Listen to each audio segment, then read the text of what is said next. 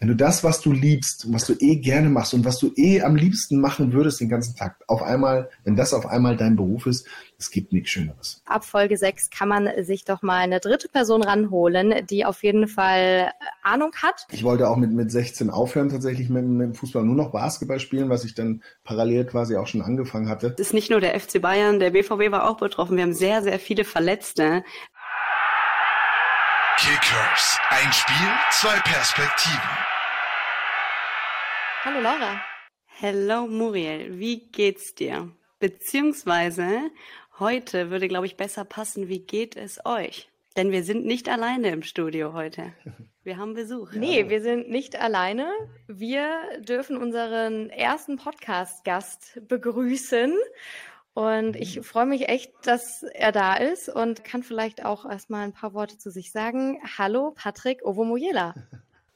Ja, hi, ihr zwei. Danke für die Einladung. Danke für die Ehre, der Erste hier als Gast sein zu dürfen. Ein paar Worte zu meiner Person. Ich weiß nicht. Ja, hast du ja schon gesagt, Patrick Ovomoyela, äh, ehemaliger Fußballer.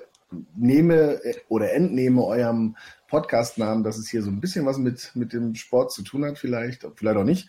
Ich lasse mich jetzt mal überraschen. Ja, wir freuen uns auf jeden Fall. Wir haben ja schon so ein bisschen mal die letzten Folgen drüber gesprochen, beziehungsweise um nochmal so ein bisschen aus unserer Sicht zu erzählen, was wir hier so machen und was wir über die letzten fünf Folgen so gemacht haben. Wir sind zwei Mädels, die sich während dem Sportstudium kennengelernt haben und die Leidenschaft für den Fußball teilen. Laura für einen eher ein bisschen fragwürdigeren Club, nämlich für den FC Bayern. Und äh, Ovo, ich teile deine Meinung, äh, nur der BVB. Ähm, auf jeden heute Fall. Heute ist ganz schwer. ja, ja heute wird es richtig schwer, Laura. Ja. Wir sprechen jede Woche über die Bundesliga, über verschiedenste Ereignisse auf dem Platz, aber in letzter Zeit natürlich auch über die Ereignisse neben dem Platz und äh, dachten uns eben jetzt ab Folge 6 kann man sich doch mal eine dritte Person ranholen, die auf jeden Fall Ahnung hat, die dazu vielleicht ein mhm. bisschen äh, mehr Expertise und Hintergrundwissen nochmal mit uns teilen kann und über die wir vielleicht auch ein bisschen mehr erfahren können. Denn äh, klar, Ovo, du hast viel Fußball gespielt. Du bist jetzt mhm. auf der anderen Seite sozusagen als Experte und betrachtet das Ganze von der anderen Seite. Aber wir wollen natürlich auch ein bisschen den Zuhörern und den Zuhörerinnen da draußen ein bisschen da mal sagen, was du so gemacht hast, wo deine Stationen so waren und äh, wo es dir vielleicht am besten gefallen hat und wo überhaupt nicht, um da auch mal ein mhm. bisschen was abzugrasen. Also okay. wenn ich mal so deine Vita durchgegangen bin, da hat es dann ähm, bei dem TSV Stellingen angefangen über Lüneburg, Osnabrück, Paderborn, Arminia Bielefeld, äh, Werder Bremen und den äh, BVB und zum Schluss dann den HSV, wenn ich da mhm. so alle, glaube ich, jetzt aufzählen konnte in der Reihenfolge. Grünweiß Eimsbüttel hast du vergessen. Das war der allererste Verein tatsächlich. Ähm, das war, da habe ich mit dreieinhalb oder vier Jahren angefangen. Ich, zu CSV Stelling bin ich gegangen, da war ich, ich glaube, zwölf Jahre alt, ja. Gibt es denn für dich eine Station, gerade vielleicht so die ersten, die dich sehr geprägt haben oder wo du äh, sagst, das war einfach ein Club und ein Verein und eine Mannschaft, die hat alles irgendwie für dich ausgemacht oder auch den Weg dann später in die Profiliga geebnet? Ja, letzten Endes ist ja, ist ja jeder, jede dieser Stationen ähm, irgendwie wichtig gewesen. Also klar, Grün-Weiß Eimsbüttel, da war ich ein kleiner, kleiner Piefke, ähm, bin dem Ball da hinterhergejagt, da geht's eher um die, um die äh, motorische Grundausbildung, sage ich jetzt mal. Dann mit zwölf Jahren eben zum, zum anderen Stadtteilverein in Hamburg gewechselt, äh, TSV Stelling das war alles andere als leistungsbezogener Fußball damals, war nicht wie heute ähm, Fußballinternat oder irgendwie höchste, höchste Jugendklasse, sondern das war auch da eigentlich nur ähm, Mittel zum Zweck, meinen Bewegungsdrang irgendwie äh, ausleben zu können. Wurde dann aber mit den, mit den Jahren ein bisschen ambitionierter, ähm, auch leistungsbezogener. Äh, ich glaube aber erst, dass ich mit, mit 16 so langsam wirklich Anschluss ge gefunden habe, auch körperlich war relativ klein und schlank, weil ich auch immer eine Jugend zu hoch gespielt habe, ähm, waren die anderen Füße stärker und dann, dann hat es auch echt nicht immer Spaß gemacht. Ich wollte auch mit, mit 16 aufhören, tatsächlich mit, mit dem Fußball nur noch Basketball spielen, was ich dann parallel quasi auch auch schon angefangen hatte. Ähm, habe dann aber beim Basketball sehr viel körperliches Training gemacht, also auch Krafttraining. Und das hat mir natürlich dann auch im Fußball wieder geholfen, dort besser stattzufinden. Und so bin ich auch beim Fußball geblieben. Und die letzten zwei, drei Jahre meiner, meiner Jugendzeit waren dann so die Jahre, wo sich so ein bisschen zumindest äh, Talent gezeigt hat. Also das war schon auch sehr wichtig, das da damals zu spüren, aber auch, auch schwierig, also nicht einfach. So, und dann bin ich ja direkt irgendwie in die dritte Liga gewechselt, was damals ähm, für, für 18-Jährige, die irgendwie unterm Radar geflogen sind, war das schon schon, äh, glaube ich, ein, ein, ordentlicher Schritt. Ja, das war dann auch wichtig. Dann spielst du auf einmal Herrenfußball, musste ich gegen, gegen erwachsene Männer durchsetzen und auch wenn ich volljährig war, war das sicherlich nochmal eine, eine andere Herausforderung und Aufgabe. Da war ich drei Jahre, habe da viel gelernt, wie gesagt, gegen verschiedenste ehemalige Profis. Das war ja damals so ein, so ein Auffangpool für, für ehemalige Fußballer, die dritte Liga, also die Regionalliga damals noch. Und habe da meinen Herrenfußball quasi erlernt. Ja, und dann ging das über die Dörfer. Du hast die ganzen Stationen äh, genannt, bis hin zu Arminia Bielefeld dann irgendwann in den Profifußball. Was davon das Wichtigste war oder so, das, das darf man, das will ich gar nicht so sagen, weil ich finde wirklich alle Stationen waren wichtig und haben mir irgendwie geholfen, dann die nächste Stufe zu nehmen. Ovo, vielen Dank, dass du uns da einen, einen kurzen Überblick äh, gegeben hast über die verschiedenen Stationen, mhm. beziehungsweise wie das Ganze auch bei dir in der Kindheit ablief. Ähm, ich persönlich finde es super spannend, weil wenn man an Profisportler wie dich denkt, dann denkt man tatsächlich, okay, um so ein Profisportler zu werden, muss man tatsächlich von, von klein auf ähm, ein Internat besuchen. Es gibt nichts anderes mehr. Du hast gesagt, du hast parallel Basketball als äh, auch leistungsorientiert noch gleichzeitig gespielt oder mitverfolgt. Und ja, da, da stelle ich mir die Frage, oder da hattest du wahrscheinlich im Gegensatz zu anderen Profisportlern oder auch Kollegen in deiner Mannschaft ähm, eine ganz andere Kindheit, oder? Ja, also, ich weiß nicht, ob ich eine andere Kindheit hatte, verglichen mit, mit den, ich sage jetzt mal Fußballern aus meiner Generation, weil das mhm. war ja mhm. alles noch anders. Es gab halt keine Internate. Also es gab diese Regel nicht, dass du ähm, als Profiverein auch so ein Jugend-, äh, so ein Nachwuchsleistungszentrum haben musst. Insofern hatten das auch eigentlich keine. Es hatten ein paar Vereine in Deutschland eine gute Jugendausbildung. Ich glaube, Kaiserslautern war zu meiner Zeit sehr viel ähm, auch deutscher Meister in den A-Jugendbereich und so weiter und so fort.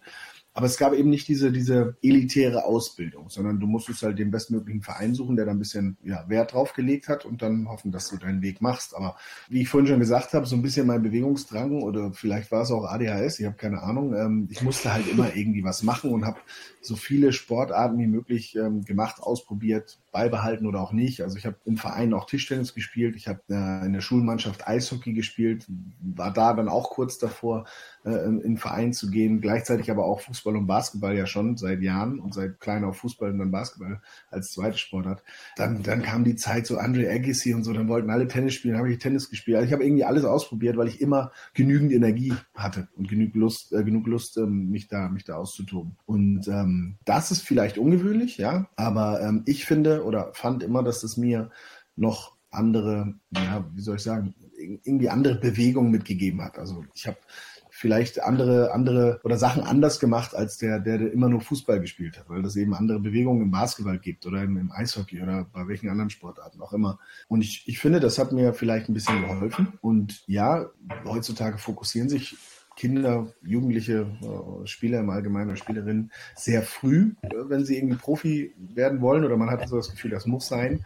Das sage ich aber auch immer wieder jedem, jedem jungen Menschen, der irgendwie fragt, das ist alles gar nicht zwingend notwendig. Also klar, man muss an dem arbeiten, wo man was erreichen will, das, ohne geht's nicht. Aber das heißt nicht, wenn man nicht einem Leistungszentrum war oder nicht äh, in, der, in der besten Akademie war, dass man, äh, dass man dann nicht auch noch eine Chance hat, irgendwie weit zu kommen. Und da, dafür bin ich vielleicht noch ein Beispiel. Aber wie gesagt, das war damals auch äh, eh noch nicht so, wie es heute ist. Gab es denn für dich, äh, nochmal um auf dieses Basketballthema zurückzukommen, irgendwo einen Punkt, wo du sagst, du bereust es ein bisschen, dass du dich für den Fußball und gegen Basketball entschieden hast? Na, das wäre ja, das wäre ja total, also das wäre Humbug. Also wenn ich bei all dem, was ich ähm, erleben durfte, all dem, was ich äh, auch erreichen durfte, bei all dem, was ich auch jetzt noch vom Fußball habe, ähm, jetzt sagen würde, oh, eigentlich wollte ich ja Basketball werden, das ist so traurig. Ähm, ich wollte tatsächlich eher Basketballer werden als Fußballer, weil ich einfach sehr amerikanisiert aufgewachsen bin und die amerikanische gerade Rap-Kultur und all das und eben auch Basketball war so total meins.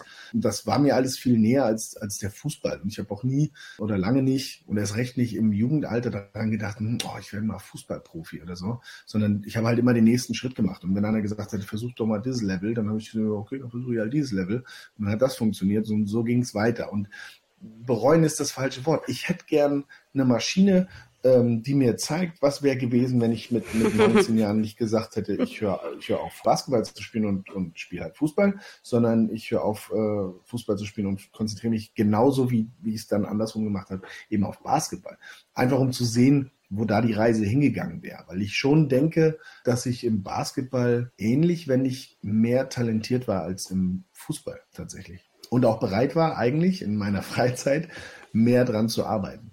Weil es eben irgendwie cooler war, alleine Basketball spielen zu gehen und, und alleine Körbe zu werfen und das Werfen zu üben, als jetzt eben mit einem Ball irgendwo auf dem Platz und alleine Lattenschießen zu machen oder sowas. Also deswegen, das, das wüsste ich gern, aber bereuen auf gar keinen Fall. Das war, hat mir so viel, so viel gegeben und gibt mir immer noch so viel. Ähm, da bin ich schon schon habe ich schon einen guten Weg genommen, glaube ich. Du hattest gerade gesagt, du bist sehr amerikanisch irgendwo auch aufgewachsen. Da würde mich tatsächlich interessieren, welche Rolle vielleicht auch deine Eltern ähm, da gespielt haben. Also haben die dir da wirklich freien Raum gelassen, okay, du machst Fußball, mach was du willst, oder hat man dich da versucht, vielleicht auch in irgendeine Richtung zu weisen und auch gesagt, Fußball hat vielleicht mehr Potenzial oder da kannst du wirklich, wenn du eine Karriere anstrebst, dann auch besser von leben oder und wie war allgemein der Support, weil wenn ich mir das jetzt vorstelle, als kleiner Junge, du musst du den ganzen spielen, du musst ja auch irgendwie hin und her chauffiert werden, du mhm. brauchst ja schon einen gewissen Support auch. Das stimmt, ähm, allerdings, wenn man jetzt äh, an meine Jugend an, an, an Hamburg als Stadt denkt, in der ich mich ja dann quasi auch sportlich rumgetrieben habe, da gibt es eine U-Bahn, da kommst du mit dem Fahrrad eigentlich überall hin, musst halt nur rechtzeitig losfahren. Dann dauert es halt mhm. halt vielleicht auch mal eine Stunde, aber irgendwie kommst du schon hin. Oder die Väter von anderen Kindern nehmen dich halt mit, wenn, wenn die in der Nähe äh, gewohnt haben. Ich muss ehrlich sagen, also ich bin bei meiner Mutter aufgewachsen, die meiste Zeit, mein Vater war relativ früh weg. Ähm, dann habe ich auch nicht so viel von ihm äh, mitbekommen oder nicht so viel Kontakt mit ihm gehabt. Somit war es eigentlich meine Mutter. Die war jetzt Vollzeit am Arbeiten und am Wochenende hatte die auch anderes zu tun, als uns erst zum Basketball, dann zum Fußball oder mich erst zum Fußball, dann zum Basketball und dann noch zum Eishockey zu bringen. Insofern, das war in Hamburg einfach ganz normal, dass ich mit dem Fahrrad oder zu Fuß oder eben mit Freunden irgendwie oder der U-Bahn zum Training, zu den Spielen, zum Treffpunkt äh, gekommen bin, wo dann, wie gesagt, irgendwie was organisiert war. Und auf den, den anderen Teil der Frage, ähm, es war jetzt auch nicht so, dass meine Mutter gesagt hat, Mensch, komm, mach Fußball, weil äh, die, bei der Entscheidung war ich auch schon eigentlich viel zu selbstständig, also als es darum ging, welchen Weg ich nehme. Weil da war ich, war ich, wie gesagt, 19 oder 18 auf jeden Fall schon. Ich muss mal nachdenken, 98 war ich noch 18, genau, bin am Ende 19.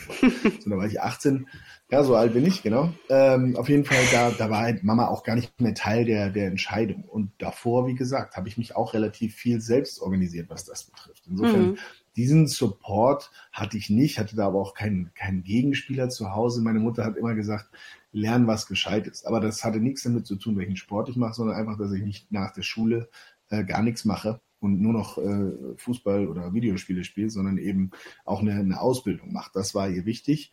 Aber ob Fußball oder ob Eishockey oder sie hat mir es, ähm, den Kampfsport verboten. Das, da, da war sie tatsächlich rigoros. Sie hat gesagt, ne, das ist zu gefährlich, dann machst du nicht. Da tut man sich weh ohne zu wissen, wie viel ich mir dann in den Jahren danach beim Fußball eigentlich lege. Ich wollte gerade sagen, ja. Ja, ähm, im Fußball danach am meisten irgendwie, was war, war deine schlimmste Verletzung? Gibt es da irgendwas? Ich meine, ich als Hockeyspielerin äh, oder ehemalige Hockeyspielerin, wir halten ja einiges mhm. aus und sagen immer, wenn Hockey einfach wäre, würde es Fußball heißen, so rum. Also wir sind ja sehr hart im Nehmen. Bei den Fußballern wird ja bei jedem kleinen bisschen da gleich rumgeheult. Irgendwie schlimmste Verletzung oder schlimmster Ausfall bei dir, also, wenn man es mal so. Bei euch, ihr habt dann geprellte Hände oder oder so, weil ihr mit den Stöckern da aufeinander kommt. Oder so. Na, also mal Spaß beiseite. You name it. Ich hatte die Achillessehne gerissen, die Hüftbeugersehne gerissen, die Bizepssehne im Oberschenkel gerissen. Auf der anderen Seite das Gleiche. Dann nochmal den Hüftbeuger, diverse Brüche von äh, ähm, Fersenbeinbruch bis Arme, Finger oder zumindest Handgelenke und Finger, Nasenbeinbruch im Spiel.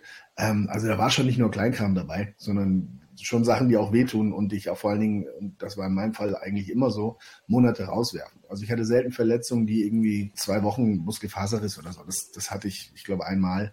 der Rest war immer Sehne und drei bis sieben Monate. Und ähm, hat dann wahrscheinlich auch dazu geführt, dass ich eben doch von den zehn Jahren, wo ich Profifußball gespielt habe, auch einiges verpasst habe. Und vielleicht auch es nur zehn Jahre waren und nicht 13 oder 14, weil eben hinten raus der Körper schon einiges ähm, ein, eingesteckt hatte. Da war, da war eine Menge dabei. Das erklärt vielleicht auch die ganzen äh, Ausfälle bei den äh, Spielern jetzt bei den jeweiligen Mannschaften, dass es dann doch immer so lange ist, wenn es dann mal passiert. Laura, sorry, ich habe dich unterbrochen. Nee, ich wollte tatsächlich den gleichen Punkt ansprechen, weil jetzt ist es ja in der Bundesliga auch gerade wieder der Fall. Es ist nicht nur der FC Bayern, der BVB war auch betroffen. Wir haben sehr, sehr viele Verletzte, noch am Anfang der Rückrunde auch irgendwo. Ja, wie das für so ein einzelnen oder individuellen Spieler eigentlich ist. Also es sind ja, gibt unterschiedliche Verletzungen, aber es gibt ja echt welche, die einen da mehrere Monate ähm, raushauen. Du als Spieler weißt vielleicht auch selber nicht genau, wann komme ich wieder zurück. Du sprichst ständig mit Ärzten, du mhm. hast so viele Leute um dich herum, aber das ist ja auch psychisch, denke ich mir, ähm, nicht zu unterschätzen, ja. oder? Also vielleicht kannst du uns da auch nochmal teilhaben ja. lassen bei einer deiner schlimmsten Verletzungen und was dir da so im Kopf vorging und wer da so an deiner Seite war. Und ja, ich, also ich glaube, das sind, da, da ist ja auch jeder unterschiedlich gestrickt, aber du hast absolut recht. Ähm, Fußball im Allgemeinen ist ein sehr mentaler Sport, ein Profifußball zumindest. Ähm, ich glaube, bis zu einem gewissen Level ist das alles nur dein Hobby und dann kommt halt eben auch der, der berufliche Druck dazu, die, die Erwartungshaltung, der Erfolgsdruck und ähm, dann, dann wird es einfach eine mentale Belastung, der du gewachsen sein musst. Und die spürst du natürlich besonders, wenn du, wenn du dich verletzt, weil du eben dann nicht eingreifen kannst, sondern bist dann eigentlich Passagier und fährst mit und kannst, äh, diese so eine gewisse Hilflosigkeit, die, die schwer, schwer zu ertragen ist. Und da muss man mental echt stabil sein, weil du guckst halt zu, die anderen machen immer weiter, haben vielleicht eine, sehr viel Erfolg oder, oder gerade in meiner Zeit, also die Mannschaften haben ja den größten Erfolg gehabt, wo ich dann immer wieder nur teilweise da war, weil ich sehr viel verletzt war. Und das zuzugucken ist mental wirklich schwer. Allerdings habe ich und das wird irgendwie in meiner, in meinem Wesen verankert sein, ob durch Mama, Papa, wie auch immer, Freunde oder einfach von wem auch immer gegeben, war ich immer jemand, der immer die Chance sieht und nicht nur die, oder nicht nur das Problem sieht, sondern eigentlich eine Chance nach einer Lösung zu suchen. Und ähm, so habe ich eigentlich in jeder langen Verletzung mich mental so abgelenkt, dass ich gesagt habe, das ist jetzt eine Möglichkeit, mich mit anderen Dingen zu beschäftigen. Fußball kann ich gerade nicht spielen, also lerne ich ähm, Klavier spielen. Also lerne ich ähm, eine andere Sprache. Also lerne ich äh, Golf spielen. Äh, bei meiner letzten großen Verletzung äh, habe ich dann äh, Muriel auch kennengelernt quasi irgendwann danach und ähm, oder in der Zeit.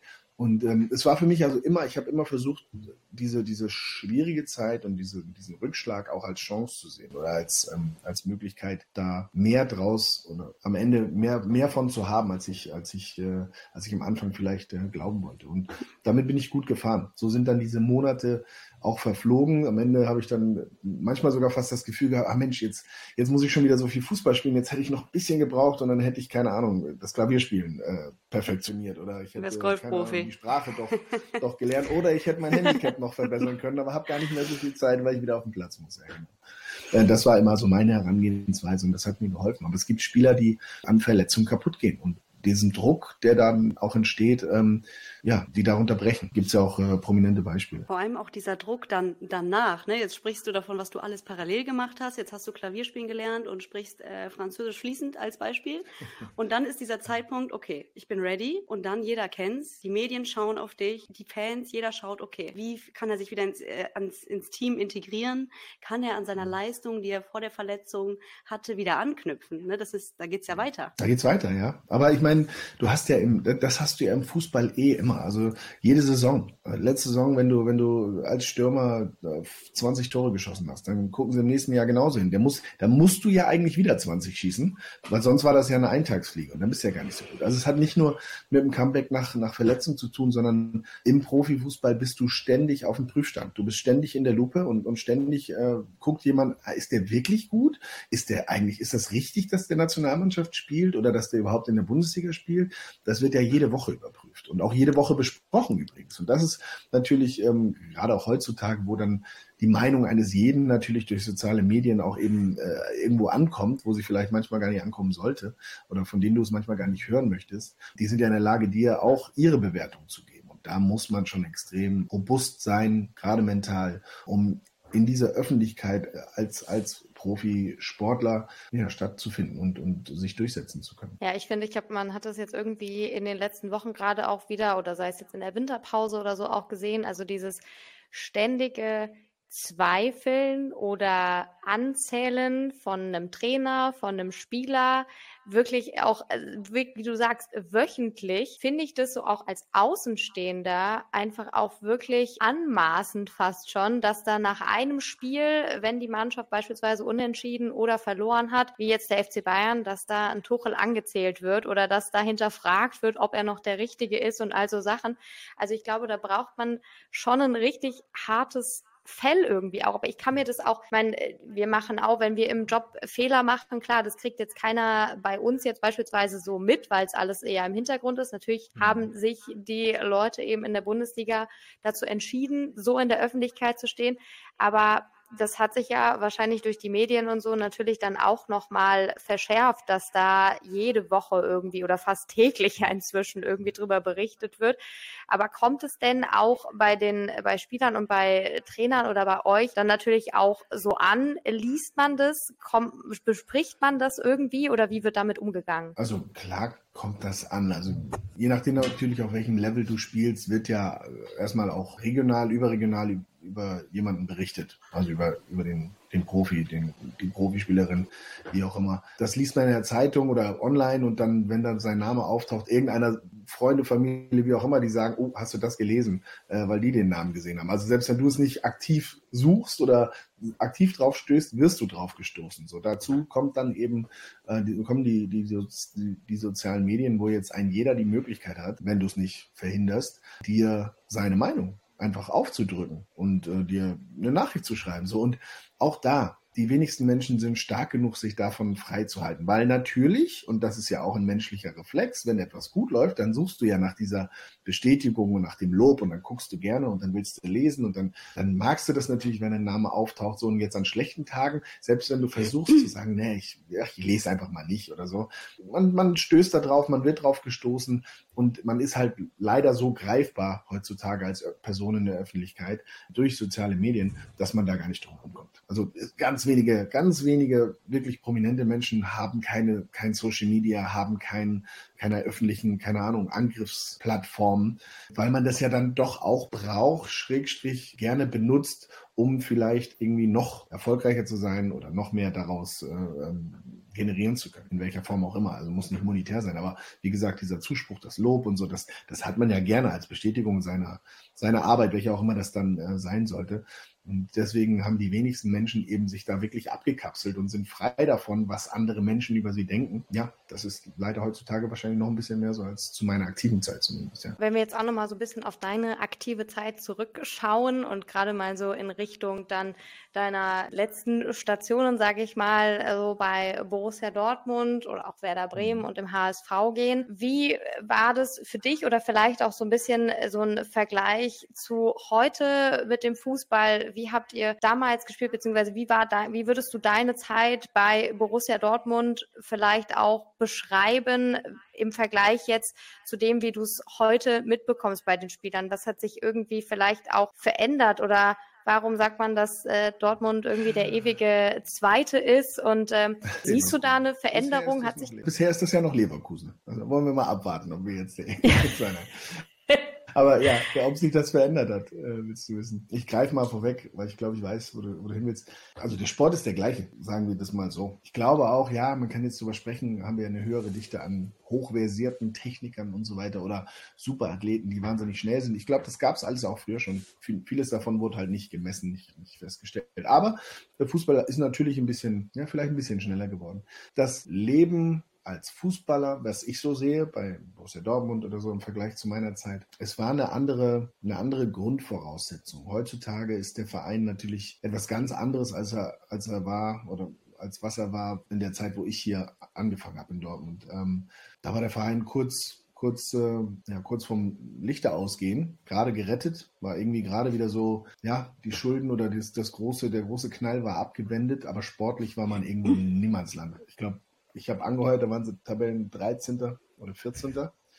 äh, am Abschluss. Äh, wie gesagt, war nicht großes Geld da. Was sie hatten, war immer das Pfund-Stadion, Pfund-Fans. Aber die Erwartungshaltung war eine ganz andere. Es ging eigentlich nur darum, mal wieder Derbys zu gewinnen, äh, aber auch mal wieder zu sehen, dass da eine Mannschaft ist, die eben, die eben alles alles gibt, alles, was sie hat, auf den, auf den Rasen bringt. Und wenn das dann am Ende nicht reicht, dann ist das trotzdem okay. Das ist natürlich jetzt im, im, in der modernen Zeit bei Borussia Dortmund ein bisschen anders. Der Verein war jetzt ähm, dann Meister, auch in meiner Zeit noch waren wir Meister und sogar im Champions League Finale. Danach hat es dann jetzt längere Zeit nicht mehr geklappt für Lauras, äh, zu Lauras ähm, Gunsten ungefähr.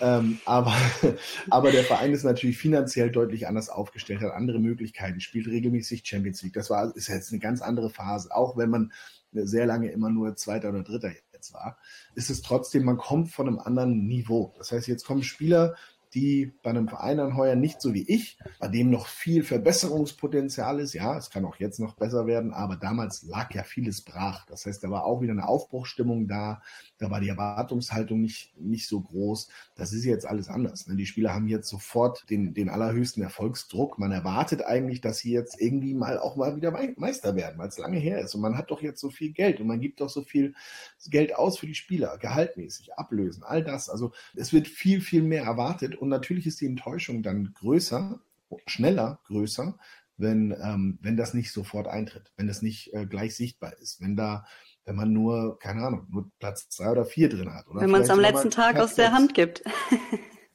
dann ist die Enttäuschung auch gerechtfertigt und äh, das ist auch vollkommen in Ordnung. Aber auch da, wir waren am letzten Spieltag in der Lage, aus eigener Hand deutscher Meister zu werden. Richtig. Das ist jetzt nicht schlecht. Das, das ist, gefühlt ist das immer sehr schnell wieder vergessen, weil die Erwartung, ja gut, dann muss er dies Jahr. So, dann ist man zwischenzeitlich Sechster oder wie jetzt, ich weiß gar nicht, Vierter sind wir, glaube ich. Mhm. Ähm, das reicht dann schon nicht mehr. Ne? Das ist dann schon eine große Enttäuschung. Also das meine ich. Die Erwartungshaltung hat sich natürlich drastisch verändert, weil die die Plattform, von der man jetzt springen, losspringen oder lossprinten muss, die ist halt höher oder weiter vorne, als es zu meiner Zeit war. Da war, da war die Dankbarkeit, dass da mal wieder einfach nur herzhaft Fußball gespielt wird und auch mal ab und zu gewonnen wird, war am Anfang größer. Und selbst nach dem für viele ja erst ähm, überraschende erste, nach dem ersten Meisterjahr, 2, was war das, 10, 11, war, glaube ich, war trotzdem die Dankbarkeit größer als die Erwartung, im nächsten Jahr nochmal zu bestätigen. Das kam ja aus dem Nichts. Also wir waren das Jahr davor Fünfter und auf einmal bist du Meister und alles so, ja super, toll, dann spielt einfach weiter schön Fußball. Da hat keiner erwartet, dass wir im nächsten Jahr nochmal Meister werden. So und heutzutage musst du halt irgendwie ständig beweisen, dass du um die Meisterschaft spielen kannst, sonst ist nichts gut genug. Und das ist in Ordnung, das hat, da hat sich der Verein hinentwickelt, damit muss man dann als Spieler auch leben, äh, wenn man, wenn man sich dafür entscheidet, bei Borussia Dortmund zu spielen. Aber das ist auch ein Stück weit natürlich, ja, die, die große Fußballromantik bei den Fans und diese große Gier und Erwartungshaltung. Nicht immer. Naja, wir haben ja noch ein paar Spieltage.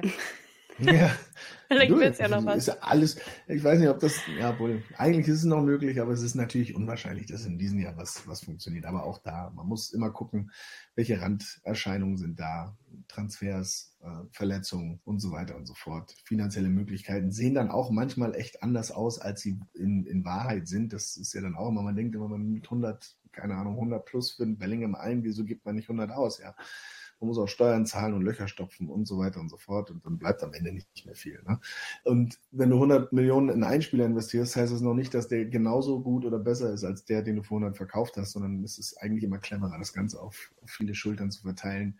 Und dann kriegst du halt manchmal nicht das, was du dir erhoffst. So ungefähr. Uwe, du hast gerade ganz viel von Erwartungshaltungen, Druck irgendwo auch äh, gesprochen mhm. und am Beispiel jetzt auch von eben von der letzten Saison, am letzten Spieltag, wo der BVB es eigentlich in der eigenen Hand hatte. Ich muss jetzt gerade wieder auch an das, an das Topspiel, vergangenes Wochenende denken, mhm. weil das mhm. eine ähnliche Situation irgendwo auch für den FC Bayern war. Ne? Also da war die Erwartungshaltung sehr, sehr hoch. Ich glaube, es wurde auf über 200 Fernsehsendern irgendwie weltweit gezeigt, das Spiel. Jeder hat sich's angeschaut, der sich irgendwie für Fußball interessiert. Für Bayern war, glaube ich, noch mehr als für Leverkusen irgendwie klar, wir müssen das gewinnen. Oder da war irgendwie der Druck noch einen mhm. Ticken höher, würde ich behaupten, oder kann ich mir vorstellen. Am Ende hat's nicht geklappt. Und dann in diesem Zusammenhang hört man ja auch ganz oft, Thomas Müller hat's gesagt, Thomas Tuchel hat's an mehreren Spieltagen vorab schon gesagt, im Training läuft alles, wir zeigen bessere Ansätze. Aber wenn es dann hart auf hart kommt, irgendwie auf dem Platz, können wir nicht diese Leistung als individueller Spieler, aber auch als Team abrufen. Ja, wie ist das? Beziehungsweise kannst du da vielleicht auch nochmal diese, dieser Unterschied zum Training und dann diese, diese Spiele, ob das jetzt das letzte Saisonspiel ist, irgendwie, wo es um die Meisterschaft geht oder so ein Topspiel? Also der Unterschied ist ja, ist ja ganz klar und ist auch schnell erklärt. Jetzt gebe ich dir gebe ich einen Tennisball und tue einen großen, wie nennt man das? Eine große Mülltonne, offene Mülltonne, ungefähr fünf Meter von dir entfernt, vielleicht sogar nur drei. Und sag dir, werf den Ball da rein. Einfach nur so aus Spaß. Dann wirfst du von zehn Bällen, wirfst du da, ich weiß nicht, aber wahrscheinlich acht wirfst du da einfach rein aus drei Metern, ja, mit einem Unterhandwurf und machst einfach, machst auch keine lange Probewürfe, machst nicht, ah, mh. Hm.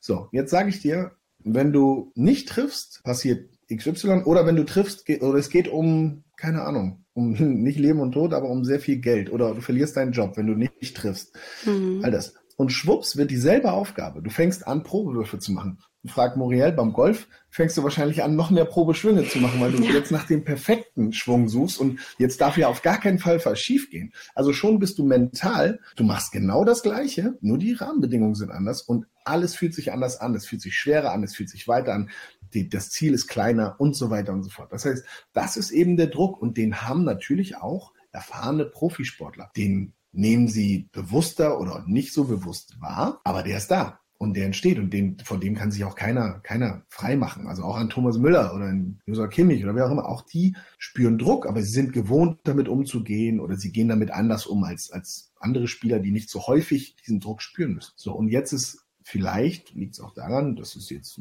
jetzt kann man, kann man nur Hypothesen aufstellen, dieser Druck war lange nicht so da, weil es immer ein Selbstverständnis gab. Die beiden haben immer selbstverständlich fast jede Mannschaft einfach so im Vorbeigehen geschlagen. In diesem Jahr müssen sie sehr viel arbeiten für ihren Erfolg. Sie fahren immer noch die Ergebnisse ein, also sind ja nicht weit weg, also fünf Punkte hinter Leverkusen, weil sie eben das Topspiel jetzt auch ver verloren haben. Aber eigentlich sind sie der beste Zweite aller Zeiten. Also mhm. so gut war noch nie ein, ein zweitplatzierte Mannschaft. Ähm, nur Leverkusen macht es halt eben noch besser und das passiert halt irgendwann mal. Nur dann entsteht ein neuer Druck, der jetzt elf Jahre nicht da war, weil irgendwie alles lief. Ja, gut, letzte Saison lief es auch nicht ganz so bei Bayern und da hätten wir es eigentlich machen müssen, aber der, da verändert sich schon was. So dazu kommt dann vielleicht mal, dass das Mannschaftsgefüge ein anderes ist, dass die Mentalität der Mannschaft sich durch verschiedene Spieler geändert hat. Vielleicht ist die große Achse nicht mehr so, wie sie war. Ähm, spielen andere Spieler, die gehen das anders an und dann verändern sich Dinge. Und wenn das dann nicht mehr rund läuft und dieses Selbstverständnis eben nicht mehr da ist, dann spürt man den Druck vielleicht doch ein bisschen mehr. Und das könnte dazu führen, dass man dann eben ja nicht mehr so das macht, wie man es wie man sonst auch gemacht hat. Wie gesagt, denk immer daran, also wenn, wenn du mir einen Tennisball einfach zuwerfen würdest, machst du es einfach so ohne Probewurf, ohne Probeschwung. Aber sobald ich dir sage, es geht hier oder unter uns ist der Boden weg und wenn ich den Ball fallen lasse, dann ist es eine ganz andere Situation. So, und das ist, ähm, das ist ein mentales Spiel und auf allerhöchstem Niveau. Und da kann sich keiner von frei machen. Also auch Profisportler sind nur Menschen und keine Maschinen, kurz zusammengefasst irgendwo. Ne? Richtig. Apropos Maschinen, ich würde noch mal ein bisschen weitergehen und bei dir jetzt Ovo auch noch mal ein bisschen äh, weg vom Fußball, also was heißt weg vom Fußball, zumindest weg vom aktiven Fußball, weil du bist ja dem Fußball trotzdem in einer gewissen mhm. Art und Weise auch nach deiner aktiven Karriere treu geblieben und mhm. ähm, bist sozusagen jetzt mal auf die andere Seite gewechselt, nicht als Trainer, aber halt jemand, der sich mhm. damit auskennt als Experte und äh, machst so am Rande vom Spielfeld immer mal deine deine Meinung preis, sag ich mal, beziehungsweise mhm. bist da ja. noch verbandelt.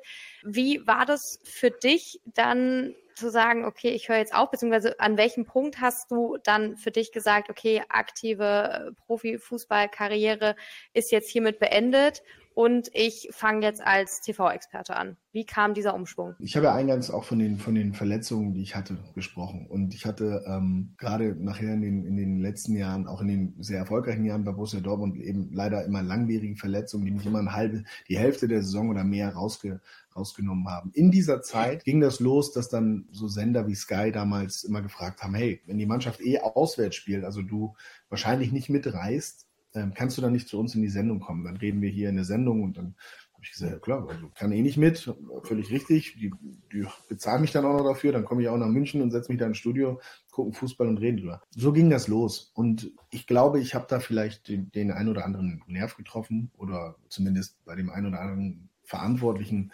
ähm, einen guten Eindruck hinterlassen, so dass die mich dann quasi schon damals mehr scherzhaft, aber schon, schon auch mit Hintergedanken immer, immer gefragt haben, hey, könntest auch aufhören, Fußball zu spielen, einfach bei uns dann anfangen.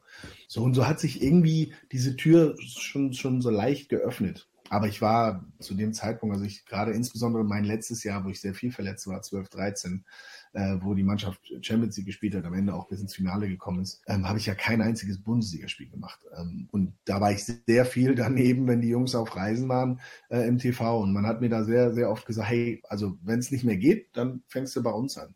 Und ich wollte aber immer Fußball spielen. Als ich dann aber nach dem Champions League Finale tatsächlich auch keinen Vertrag mehr hatte und auch nicht mehr die Angebote hatte, wo ich der Meinung war, das macht jetzt noch, mal Sinn nach der Geschichte, die ich schon hatte, nach dem, was ich gesehen habe, wo ich gespielt habe, ähm, wollte ich auch nicht mehr irgendwo einfach nur noch Fußball weiterspielen, um des Kickens willen oder um noch irgendwie äh, noch ein paar Mark 50 zu verdienen, sondern es, das hätte irgendwie Sinn machen müssen. Und ähm, da gab es dann eben nur noch den, den, ja, den HSV, weil der meine Heimat ist, also nicht der HSV als Verein, aber Hamburg meine Heimat ist. Und da ging es auch gar nicht darum, beim HSV Profi zu werden, beziehungsweise in der ersten Mannschaft zu spielen, sondern in Hamburg Fußball zu spielen. Und der Trainer von der zweiten Mannschaft des HSV war nun mal ein, ein guter Bekannter Freund, würde ich fast sagen, von mir, hat mir diese Möglichkeit dann gegeben und so kam das da nochmal. Nur, das war dann eben Regionalliga-Fußball wieder, was mittlerweile ja nur noch die vierte Liga war, hat mir also so ein bisschen mehr erlaubt nebenbei. Und dann habe ich einfach gesagt, hör mal, Sky, ähm, ich hätte jetzt ein bisschen mehr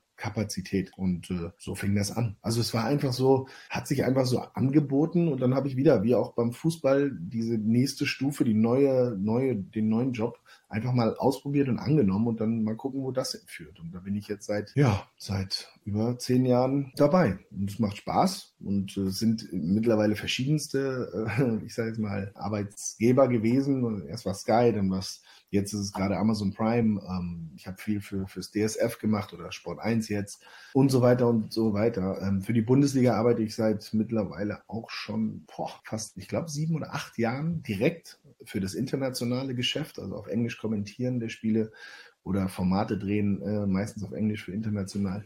Also so bin ich, wie du sagst, im Fußball noch gut verbandelt, habe eine ganz andere, eine ganz andere ähm, Aufgabe und trotzdem fühlt sich das noch so vertraut an, weil ich immer noch mich in Stadien bewege. Ich bin immer noch bei einigen Vereinen immer wieder vor Ort. Klar, bei Borussia Dortmund bin ich Magenbotschafter, da, da gehe ich ein und aus, wie es mir beliebt fast und bin sehr nah dran. Ähm, deswegen hat sich gefühlt für mich eigentlich nicht viel verändert. Jürgen Klopp hat immer gesagt, du, du redest so viel, du musst Radio machen. und ähm, ich glaube, das habt ihr mittlerweile auch schon gemerkt, dass ich hier äh, keine zweisilbigen Antworten gebe. Ja, hat er recht behalten. Also diese Medienarbeit ja. und das Reden vor Kamera oder im Radio oder eben jetzt im Podcast, das fiel mir wohl damals schon leicht und hat mir damals schon Spaß gemacht und das ist eben jetzt Hauptteil meiner, meiner Arbeit. Wie kann man sich denn jetzt auch als äh, TV-Experte mal so einen Alltag vorstellen, weil ich finde immer, viele sagen, oh, ich will unbedingt da stehen und die Spieler nach dem Spiel interviewen. Also ich glaube, da gibt es einige, die das als äh, Traumberuf irgendwie so vor sich haben. Ich bin jedes Wochenende im Stadion und kenne jeden Spieler so ungefähr. Äh, jetzt, mhm. klar, hast du natürlich als ehemaliger äh, Spieler auch nochmal vielleicht eine andere Position, aber wie kann man sich das so, äh, so ein Alltag oder so ein, so ein Spieltag bei dir irgendwie vorstellen? Ja, es ist ja ganz unterschiedlich. Also, wie gesagt, ich habe ja diese verschiedensten Sachen. Wenn ich zum Beispiel, nehmen wir das Kommentieren, wenn ich ein, ein Spiel kommentiere, ich bin Co-Kommentator, nicht Hauptkommentator, das würde es nochmal also drastisch verändern. Da bist du relativ reaktiv. Das heißt, eigentlich Vorbereitungen, ja, du musst wissen, mit welcher Mannschaft hast du es zu tun, was war in den letzten Wochen da so bei denen los, wie ist die aktuelle Form. Ähm, das heißt, du musst ein bisschen äh, Vorarbeit leisten, aber ansonsten ist mein Job dann darauf zu reagieren, was ich sehe.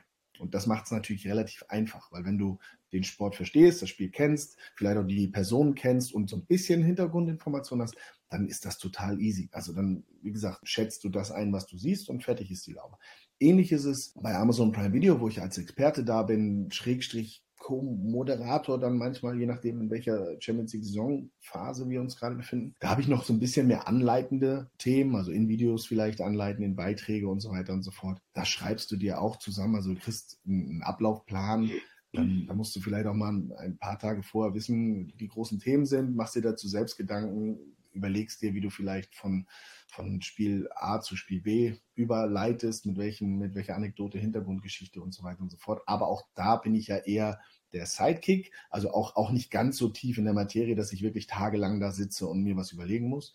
Macht das Ganze auch sehr einfach. Ja, und ähm, was mache ich noch? Was haben wir gesagt? Kommentieren, dann den Experten. Ich habe immer gesagt, der Experte ist so der, der, einfachste Job im Fußballgeschäft, weil du sitzt da und jemand fragt dich nach deiner Meinung. Wenn ich dich frage, was hältst du von der Frisur von, keine Ahnung, Kylie Jenner, dann würdest du mir deine Meinung sagen. Und das ist halt deine Meinung. Es geht ja dann nicht darum, dass du mir die Welt erklären musst oder das Friseurwesen erklären musst, sondern nur deine Meinung zu dieser Frisur.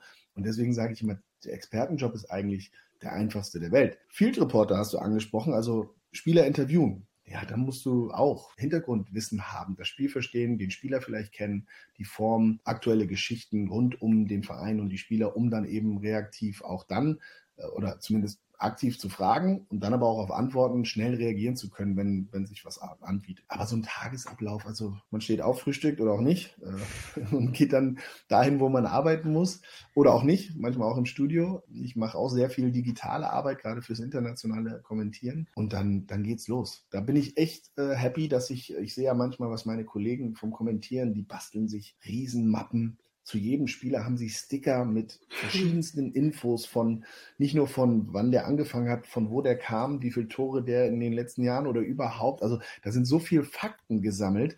Das ist natürlich eine Riesenarbeit, die sich aber aufeinander aufbaut. Also ne, wenn du das jede Woche machst, dann hast du ja immer, irgendwann machst du mal eine Grundarbeit und darauf baut ja dann immer so Kleinkram auf.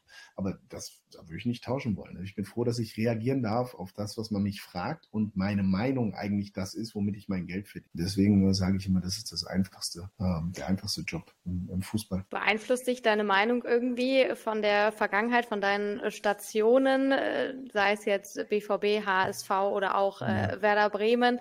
Wenn äh, Spiele sind, bist du da irgendwie voreingenommen oder hast du da zu allen Vereinen inzwischen irgendwie so eine sehr neutrale und einfach reflektierte äh, Meinung oder Ansicht? Hatte, hatte ich eigentlich schon immer. Ja, wie, wie soll man das erklären?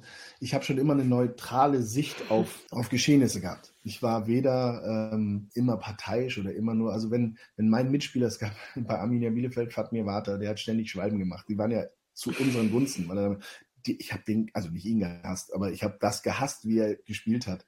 Und das habe ich ihm auch gesagt.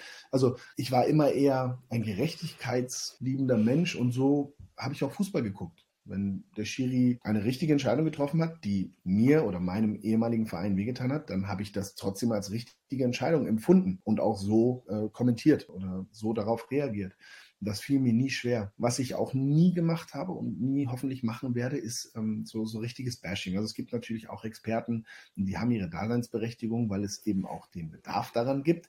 Die hauen drauf und dafür sind sie da. Die sehen nur super oder absolute Katastrophe. Die wollen dir auch gar nicht erklären, warum es vielleicht sein kann, dass da gerade was im Argen ist oder warum es da vielleicht gerade besonders gut läuft, sondern die wollen dir nur sagen, das ist super und das ist auf gut Deutsch gesagt ganz großer Mist. Und auch das ist nicht meine Art und Weise, sondern eher darüber zu sprechen, woran könnte es liegen oder was was ist meiner Meinung nach der Grund dafür oder was ist falsch gelaufen, darüber zu reden. Und das ist eine Analyse, ja, im eigentlichen Sinne. Und äh, so habe ich immer versucht, daran zu gehen. Es gab auch tatsächlich Sender, die, äh, die dann jemanden anhalten wollen, dazu doch mal mehr, wie sagt man, Schlagzeilen zu generieren.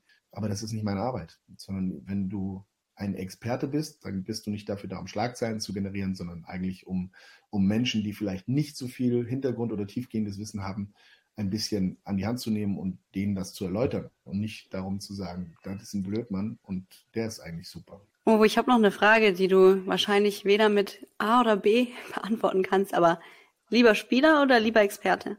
Nein, lieber Spieler. Es gibt nichts, doch, kann ich ganz einfach sagen. Also es gibt nichts, nichts Schöneres, glaube ich. Und das mag nicht nur für Fußball gelten, sondern für jedes Hobby oder Leidenschaft, die ein Mensch hat, wenn das der Beruf wird. Also auch Künstler, wenn die super gerne malen und die können das den ganzen Tag machen, weil sie davon leben, dann ist es für sie wahrscheinlich die größte Erfüllung. Genauso Fußball. Wenn du und, und oder oder singen oder oder sowas, wenn du oder Musiker sein, wenn du wenn du das, was du liebst und was du eh gerne machst und was du eh am liebsten machen würdest den ganzen Tag, auf einmal, wenn das auf einmal dein Beruf ist, es gibt nichts Schöneres. Und wenn du das dann noch auf einem auf einem höchstmöglichen Niveau machen kannst, also da ja, Das, das ist eine ganz klare Antwort, lieber Spieler. Aber das geht halt, das hat eine Halbwertszeit, das geht halt nur im begrenzten Rahmen. Ich habe jetzt auch noch mal ein bisschen Nachfrage. Expertenwissen frage ich jetzt auch mal ein bisschen ja. ab vielleicht.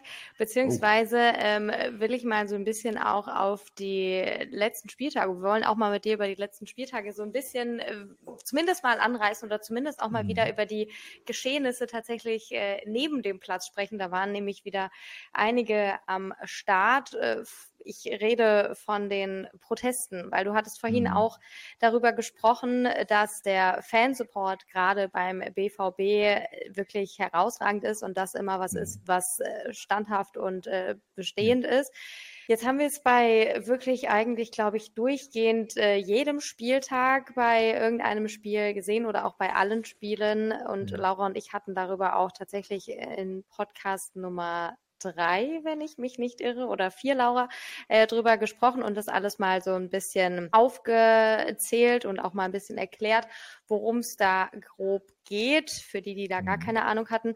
Wie ist das als Spieler? Wir haben mal angenommen in der letzten Folge, dass das natürlich als Spieler, wenn man auf dem Platz ist und mit Tennisbällen und äh, Schokotalern ich will jetzt nicht direkt sagen, beworfen wird, aber äh, angeworfen wird oder zumindest auf den Platz geworfen mhm. wird und unterbrochen wird, also ich stelle mir das zum einen vor, oder wir haben uns vorgestellt, es besteht natürlich Verletzungsgefahr in irgendeiner Weise, je nachdem, ob irgendwer getroffen wird. Es ist natürlich eine Unruhe dann im Stadion, wenn über 10, 12 Minuten unterbrochen werden muss, um den Platz sauber zu machen und dann wieder reinzustarten. Was geht da in einem Spieler oder was geht da auf dem Platz? Vielleicht auch bei euch äh, neben dem Platz irgendwie als Experten kriegt ihr das mit? Äh, was geht da in euch vor? Und glaubst du, es gibt da irgendwo noch einen Peak, dass da es komplett ausrastet oder wird es jetzt irgendwann abschwellen? Also sowohl ob Spieler, wie, wie sehr sich Spieler da reindenken, weiß ich nicht. Das ist unterschiedlich. Manche, die nehmen das als kurze Pause wahr oder als Pause und beschäftigen sich nicht weiter damit. Andere denken über den Hintergrund nach und lesen die Banner und äh, informieren sich und haben da vielleicht auch eine Meinung zu. Äh, da ist jeder unterschiedlich. Ähm, wir als, als Kommentatoren, Experten gehen dann natürlich darauf ein, weisen dann hin, warum das passiert und, und das auch jedes Mal wieder bei jedem Spiel, weil es gibt ja immer Menschen, die zum ersten Mal in die Bundesliga gucken oder, oder jetzt das mitbekommen haben.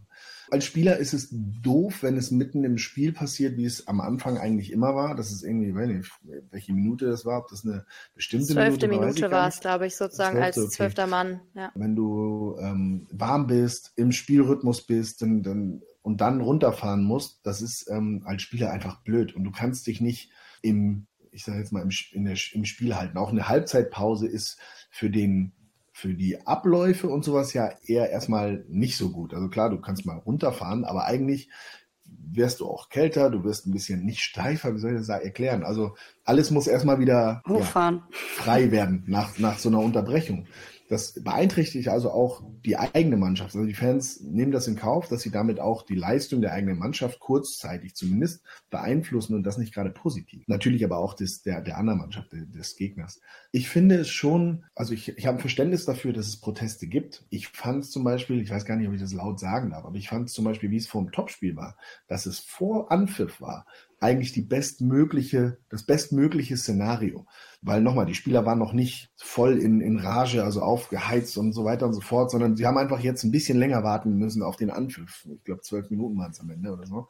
Dann, dann haben es alle gesehen und dann ist auch gut. Also ich verstehe schon, dass die Fans versuchen, eine Plattform zu kriegen, um sich äh, Gehör zu verschaffen. Offensichtlich hat das ja auch funktioniert. Die Liga hat darauf reagiert, hat jetzt kundgetan, dass sie das für voll nehmen und dass man sich da zusammensetzt. In, wie das zustande kommt, weiß ich nicht, aber da warten wir jetzt alle mal drauf und ich hoffe, dass das dann dazu führt, dass es weniger wird, vielleicht sogar aufhört. Aber es wird irgendwann wieder etwas geben, wo die Fans nicht mit einverstanden sind und dann lassen sie sich wieder etwas einfallen. Ja, es ist, ähm, es ist schwierig. Ich kann verstehen, was, warum die Fans so handeln. Das ist nun mal eine Möglichkeit, wirklich ganz klar Aufmerksamkeit zu bekommen und auf ein Thema hinzuweisen. Auf der anderen Seite schaden sie, wenn es dann mittendrin ist, eben nicht nur dem Spielfluss, sondern auch ihrer eigenen Mannschaft, der Leistungsstärke ihrer Mannschaft und so weiter. Deswegen ist es auch so ein bisschen ins eigene Fleisch geschnitten. Aber äh, manchmal ist es ja der Weg, den, den ein Protest gehen muss, wollte ich fast sagen. Naja, also den man in Kauf nimmt, um, um sich Gehör zu verschaffen, sage ich es lieber so. Das äh, beobachten wir auf jeden Fall weiterhin, mhm. weil das wird jetzt erstmal, glaube ich, auch beim nächsten Spieltag nicht unbedingt genau. weniger werden. Apropos nächster Spieltag, wir nehmen ja heute am Mittwoch auf, das heißt heute Abend ist Champions League. Heute mhm. ist aber auch Valentinstag. Laura und ich hatten letzte Woche schon die Diskussion, weil ich bin gleich noch zum Abendessen mit meinem Freund verabredet um Viertel nach acht, mhm. muss leider verzichten, beziehungsweise werde wahrscheinlich dann ab neun Uhr den äh, Ticker auf meinem Handy unhöflicherweise laufen lassen. Ovo, bei dir Fußball oder Dinner Date? Ah. Also, nee, ich bin, ich bin gar kein, ich bin kein, ich muss zugeben, ich bin kein romantisch veranlagter Mensch. Dieser Tag ist ein reiner Kommerztag.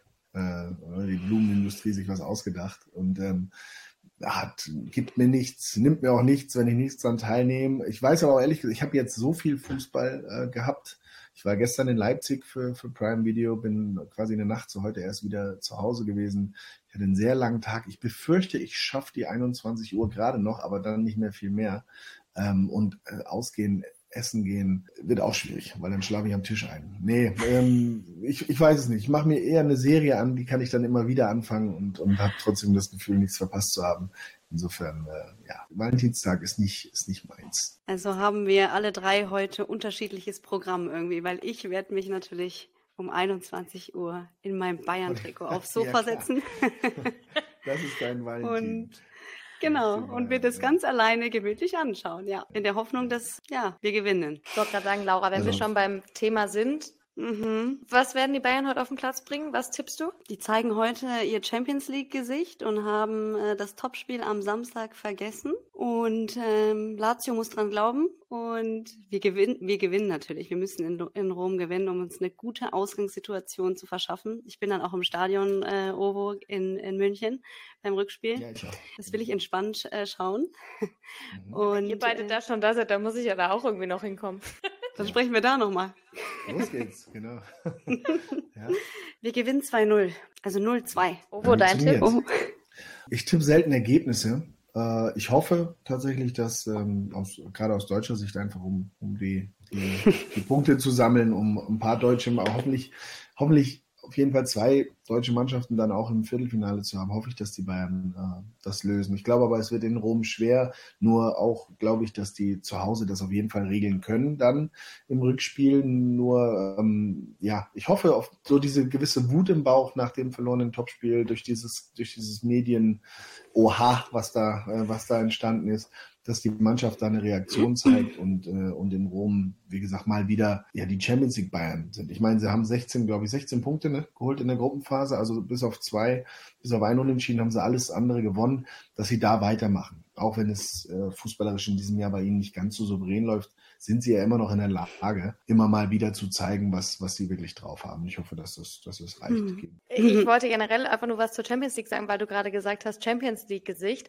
Das hat man ja auch beim BVB gesehen. Ist es irgendwie was anderes, wenn man sich da mhm. mit den internationalen Topstars misst, dass man da irgendwie eine andere Mentalität oder eine andere Leistung auf den Platz bringt als in der Bundesliga? Weil das war ja jetzt doch häufiger so, dass die Mannschaften, die Champions League gespielt haben, da gewonnen haben gegen weitaus stärkere Mannschaften als in der Bundesliga. Ja, es ist, ähm, da könnte man jetzt echt ganz, ganz viel drüber diskutieren und, und äh, sich austauschen. Also ich glaube schon, es ist leichter, sich ähm, auf größere Aufgaben zu fokussieren oder zu, ja, zu konzentrieren auch. Ähm, und auch da sind, sind Fußballer Menschen, die, die dann auch mal sagen, okay, das ist jetzt eine Aufgabe, also das Auswärtsspiel bei, ich weiß nicht, äh, wo, ich will da jetzt auch keinem zu nahe treten, aber oh, das, oh, hoffentlich ist das schnell, hoffentlich sind die 90 Minuten schneller vorbei als, als äh, anderswo. Aber wenn dann eben auf der anderen Seite Real Madrid steht, dann ist man auf einmal bis in die, in die, in die Haarspitzen motiviert und, und konzentriert. Das, das ist so. Also da, da braucht keiner was anderes erzählen. Keiner schafft es sich, auf jeden Gegner völlig gleich einzulassen, beziehungsweise äh, zu fokussieren, weil eben manche Aufgaben mehr Fokus einfordern oder auch einnehmen als andere. Und das ist ganz, ganz natürlich, ganz menschlich. Und das ist bei einigen Mannschaften äh, auch bei Borussia Dortmund teilweise so geworden, äh, gewesen, dass dann, dass dann die, die schweren Aufgaben der Champions League, diese Todesgruppe einfach gerockt wurde und, ähm, und gegen vermeintlich, immer, immer vorsichtig, aber vermeintlich kleine Gegner, schwächere, deutlich schwächere Gegner, ähm, eben nicht so gut gespielt wurde. Ja, das ist, äh, ist manchmal auch da äh, dem, dem dem Mentalen zuzuschreiben. Manchmal sind es aber auch andere, andere Faktoren, die da, die da eine Rolle spielen. Ganz einfach. Ja, ich wollte eben nur noch mal an der, an der deutschen Fanbrille äh, anknüpfen, die du eben erwähnt hattest, Ovo. Und mhm. zwar haben wir ja morgen auch noch Freiburg am Start, an die wir natürlich auch denken sollten oder denen die Daumen drücken sollten, dass sie, ähm, es geht ja, ist ja die Zwischenrunde, die Chance aufs Achtelfinale. Freiburg, alle, also nochmal. Aber Leverkusen ist ja schon drin, gell? Ich ja, Freiburg Aber ich sage nur, alle, allen deutschen Mannschaften drücke ich international die Daumen. Also da, da habe ich überhaupt, auch gestern RB Leipzig ist ja für viele immer ein rotes Tuch, auch gerade für viele, mhm. die es mit dem BVB halten. Aber ich bin ehrlich, also das ist äh, eine deutsche Mannschaft, die in Europa eben für Deutschland und vielleicht auch einen fünften äh, Champions League Platz oder was auch immer mal und was es da nicht noch alles gibt, mal Punkte sammeln kann. Das stimmt. Deswegen halte ich es dann auch, auch, auch mit den Mannschaften, auch mit deinen Bayern heute Abend. Wie gesagt, aus deutscher Sicht. Danke dir. ja, ich glaube, wir kommen auch tatsächlich langsam so ein bisschen äh, zum Ende. Ovo, mich interessiert jetzt noch, wo sind deine äh, Stationen am Wochenende? Wo geht's äh, für dich hin? Was steht bei dir auf der Agenda an dem Spieltag? Kitzbühel. Ah, okay. Ich bin übers Wochenende tatsächlich in Kitzbühel. Ähm, und feiere den Geburtstag eines Freundes dort und äh, ja, lass es mir gut. Ich kann kein Skifahren noch, also ich kann Skifahren, aber ich kann im Moment noch kein Skifahren. Ich habe mir im letzten Sommer beim Mountainbike fahren die Schulter ähm, Schlüsselbein gebrochen, kompliziert und mit allem drum und dran. Wie, wie immer bei mir hat das mal wieder Monate gedauert, anstatt sechs Wochen oder so. Ähm, und da bin ich jetzt gerade dabei, dass ich wieder alles bewegen darf, aber noch nicht belasten kann. Deswegen fahre ich kein Ski, aber Après-Ski sollte sollte so ein bisschen. ich habe gehört, die, die Hütten in Kitzbühel bei schönem Wetter sind auch toll. die sind super. ja. äh, schön. Das ist ja dann für dich ein äh, ja, etwas anderes und äh, ruhigeres Wochenende. Wobei, wenn ihr Geburtstag ja. Äh, nachfeiert oder feiert, äh, wird es vielleicht ruhig, auch nicht weiß ich so nicht, ruhig. aber anders auf jeden Fall. Sehr schön. Ja, Laura, dann schauen wir nochmal auf die Spiele, glaube ich, jetzt zum Abschluss, die uns da noch bevorstehen. Da haben wir am, Sam nee, am Freitag fangen wir an mit äh, Köln gegen Werder Bremen, Samstag Heidenheim gegen Leverkusen. Die Mainzer bekommen die Augsburger zu Gast. Darmstadt empfängt die Schwaben. TSG Hoffenheim spielt gegen Union und Wolfsburg äh, spielt gegen den BVB. Soll ich direkt tippen? Ich kann das ja mal Ovo übergeben heute. Ich finde, Ovo kann für mich heute mal tippen. Ich weiß, du tippst nicht gerne, hast Was du eben tippen? gesagt, hm? aber Wolfsburg gegen BVB, ja. weil Laura und ich, wir tippen immer jeweils dann ja. von dem nächsten Spieltag die Dortmund und die Bayern-Spiele. Und da okay. übergebe ich jetzt meinen Staffelstab, würde ich schon aus, sagen. Aus, Auswärtssieg. Du brauchst, eine, brauchst du Zahlen von mir, oder wie? Im besten Falle schon, aber wenn du mir sagst Auswärtssieg, dann äh, würde ja, ich. Auswärtssieg und du darfst sagen, äh, wie viel. Also ich glaube schon, dass es, dass es, ähm, ja, dass es klappen wird, dass wir da, da ähm, anknüpfen wo es gegen, gegen Freiburg jetzt aufgehört hat. Ja, ich, ich würde auch einfach anknüpfen, weil ich glaube, die Serie mit dem äh, 3-0 hat ganz gut geklappt. Also ich sage 0-3 Dortmund, Laura, ne? Mhm, ähm, Hat's ja richtig dann... getippt beim letzten Mal. ja, habe ich tatsächlich. Ja, ja? ja mhm. ich habe 3-0 getippt. Aha. Ich sollte vielleicht doch mal irgendwo wieder einsteigen. Genau, dann haben wir ja noch das äh, Topspiel Leipzig gegen Gladbach und am äh, Sonntag, da kommst du dann auch gleich ins Spiel, Laura, haben wir erstmal Freiburg gegen Eintracht und dann noch Bochum gegen den FC Bayern. Da übergebe ich so. jetzt auch nochmal an dich, Laura. Ja. Ganz kurz, ganz kurz. Mhm. das habe ich natürlich ganz vergessen. Stimmt, am Sonntag oh. mache ich Bochum gegen Bayern. Ah, das vergisst du. Wieder zurück. Ja, das, nee, ja. oh Gott. Ich bin in Kitzbühel, ich bin in Kitzbühel und fliege äh, tatsächlich am Sonntag zurück äh, und muss direkt nach Köln, weil ich eben äh, das Spiel. Ja, sorry. Das Wie kann man das denn vergessen? Das, das verstehe ja. ich gerade auch nicht, tatsächlich. Ja, ich sage ja, so viel Fußball gerade in den letzten Tagen und Wochen, dass äh, da rutscht mal was durch. Das Spiel habe ich tatsächlich auf der Agenda am Sonntag. Gut, also Wahnsinn. wenn Ovo mit dabei ist, dann kann ja nichts schiefgehen, Laura, bei, bei den Bayern. dann dann wird es klappen, das stimmt. ja gut, Bochum hat äh, gegen Eintracht ja schon unentschieden gespielt, ne? Also einen Punkt geholt. Die spielen sich gerade da, was heißt in Rage, aber sind nicht, mhm. sind nicht schlecht beieinander in Bochum. In Bochum, genau, ist immer eklig zu spielen, ja. sage ich äh, mhm. mal.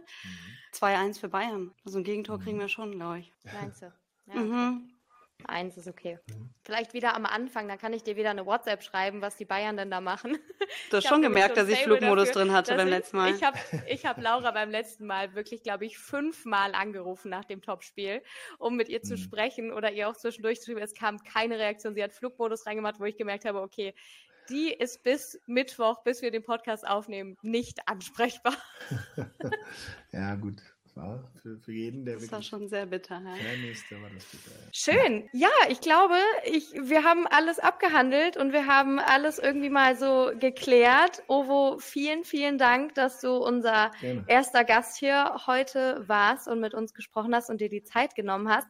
Normalerweise ja. gebe ich die letzten Worte jetzt immer an Laura. Das würde ich aber in diesem Fall, Laura, nimm es mir nicht übel, Unbedingt. aber glaube ich mal Ovo übergeben. Und du hast die letzten Worte in diesem Podcast, in dieser Folge. Die Ovo. letzten Worte. oh, was soll ich denn sagen? Ich weiß ja nicht, was ihr sonst so sagt am Ende. Insofern kann ich ja allen nur ähm, ja, einen schönen Spieltag wünschen, mit welchem Verein sie es auch immer halten. Und hört mal wieder rein bei Laura und Muriel. Es ist sehr unterhaltsam hier. So viel kann ich sagen. Damit sage ich Servus. Ciao, macht's gut.